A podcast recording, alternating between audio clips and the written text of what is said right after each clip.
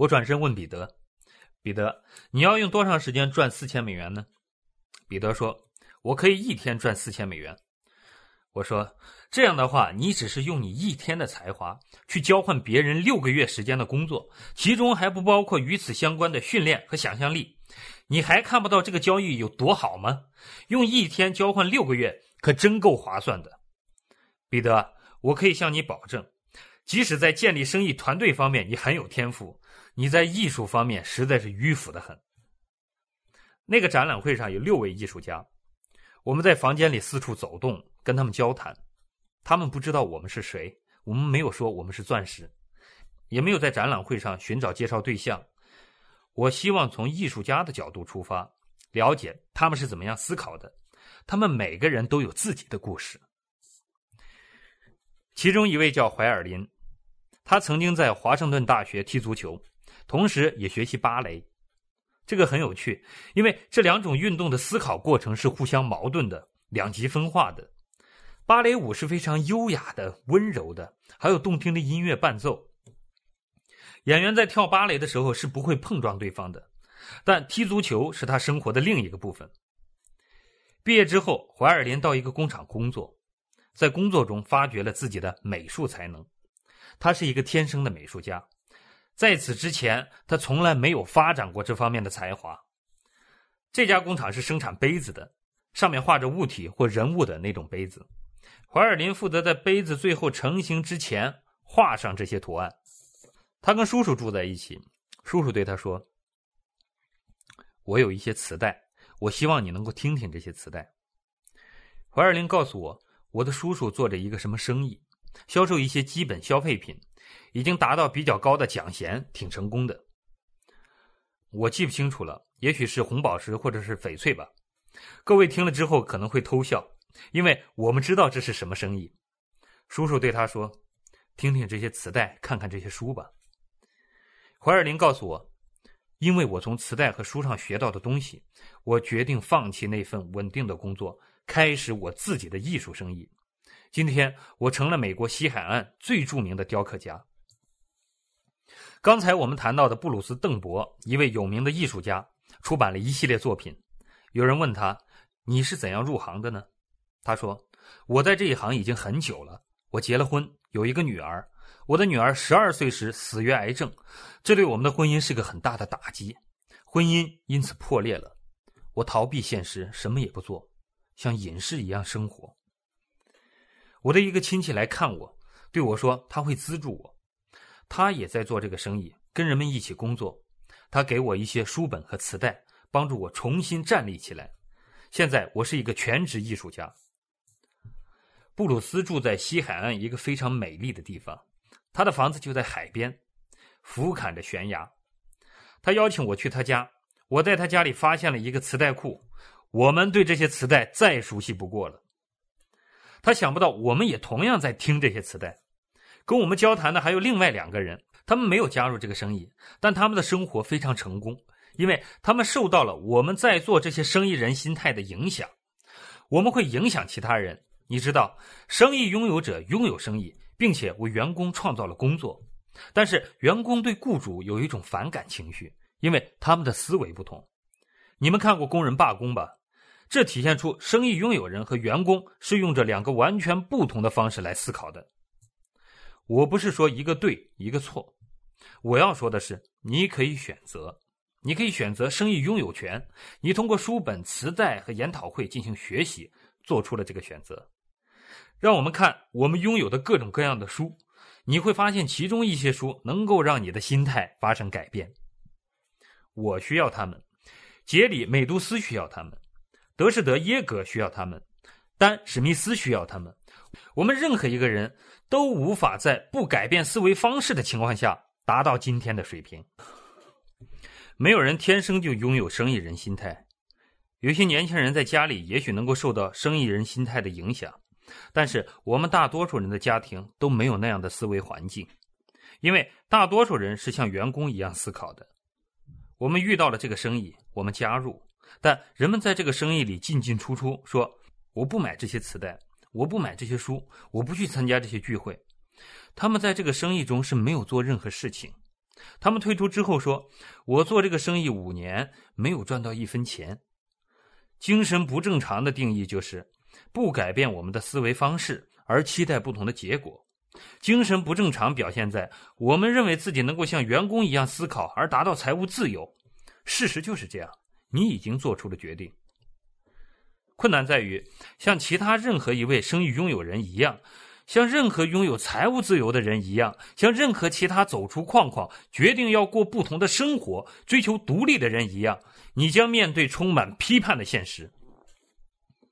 最新的民意测验表明。百分之七十六的美国人都希望拥有自己的生意，但是真正为拥有自己的生意而付出努力的人远远达不到这个比例。有人说他们不尝试是因为他们没有资金，这是我们听的最多的一个借口。在这个房间里，不一定每个人都很有钱，大部分生意都不是从很大的投资开始的。事实上，财富五百强公司这些大生意。往往是从一两个人的头脑里发源的，是从地下室、厨房、客厅或者车库里开始的。他们的启动资金多数还不到五百美元。我们大多数人都能够拿出五百美元买我们想要的东西，对吗？不管这五百美元是借的还是自己赚来的，如果我们非常需要某样东西，我们肯定能够拿出五百美元。但是这个生意甚至不需要五百美元就能够登记加入。当我们真正开始起步，才需要花费大约五百美元，但我们立刻就可以赚钱，这多好啊！我们可以从第一天开始赚钱，因为我们拥有获得及时回报的资源，而不用负担任何经营开支。我们可以销售一些东西。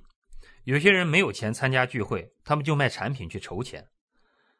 我参加的第一个聚会，知道我卖掉什么吗？我没有去销售我们的产品，我卖掉的是我的电视机。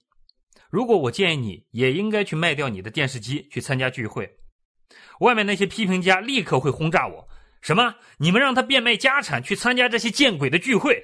我经常对人们说：你应该参加这些聚会，因为我们利用这些聚会来改变我们的思维方式，这样才能取得成功。我们要互相交流，要聆听这些具有生意拥有人思维的嘉宾发言。我们应该让那种思维方式来炸开我们僵化的脑袋。你需要参加这些聚会。如果你不够钱的话，就卖掉一些东西吧，卖掉你的电视机，卖掉你孩子的自行车。如果你真的没有办法了，就去卖一些产品吧。我就是这么说的。有人听到我的话，这样评论说：“瞧，他们想让你卖掉你孩子的自行车，去参加这些愚蠢的会议。”其实，我要表达的真正意思是。你不必去卖掉孩子的自行车或者你的电视机，你可以销售你代理的数千种产品和服务，立刻获得利润。这些东西是你的朋友、亲戚、邻居和同事反正要购买的必需品，而你将卖产品的利润重新投资在你的生意里，因为将这些利润重新投资，延迟满足，可以提高你的生意人思维，提高你的购买工具的能力，增进你的速度和效率，这才是一个高明的生意。我们的目标是获得财务自由，我们在这个过程中如何生活是无足轻重的。如果在接下来的五年中，你靠吃豆子、花生或者面包来度日，骑自行车去工作，以便存钱来买书、买磁带或者参加聚会，你的生意发展将会令人惊讶。显然，你们来到这个房间，你们已经在用生意人的方式来思考了。但是，你有没有意识到？我们的一些朋友和生意伙伴还没有参加这个聚会，因为他们受到员工心态的消极影响。他们同那些人一起过圣诞节，他们在为过圣诞节做准备，买一些他们并不需要的东西，因为他们的家人和朋友的压力要求他们按照习俗去庆祝圣诞节。但是，圣诞节的意义并不在于庆祝方式，这是另外一个话题了。我们可以在星期天再谈。在这里，我想跟你们说说蜘蛛猴的故事。在宠物店里，我们可以看到蜘蛛猴，这是一种可爱的小猴子，有着长长的手臂、小小的面孔。你们知道它们是怎么被抓住的吗？在丛林中，人们用一个瓶子来捕捉蜘蛛猴，瓶口比蜘蛛猴的手腕只是大一点点。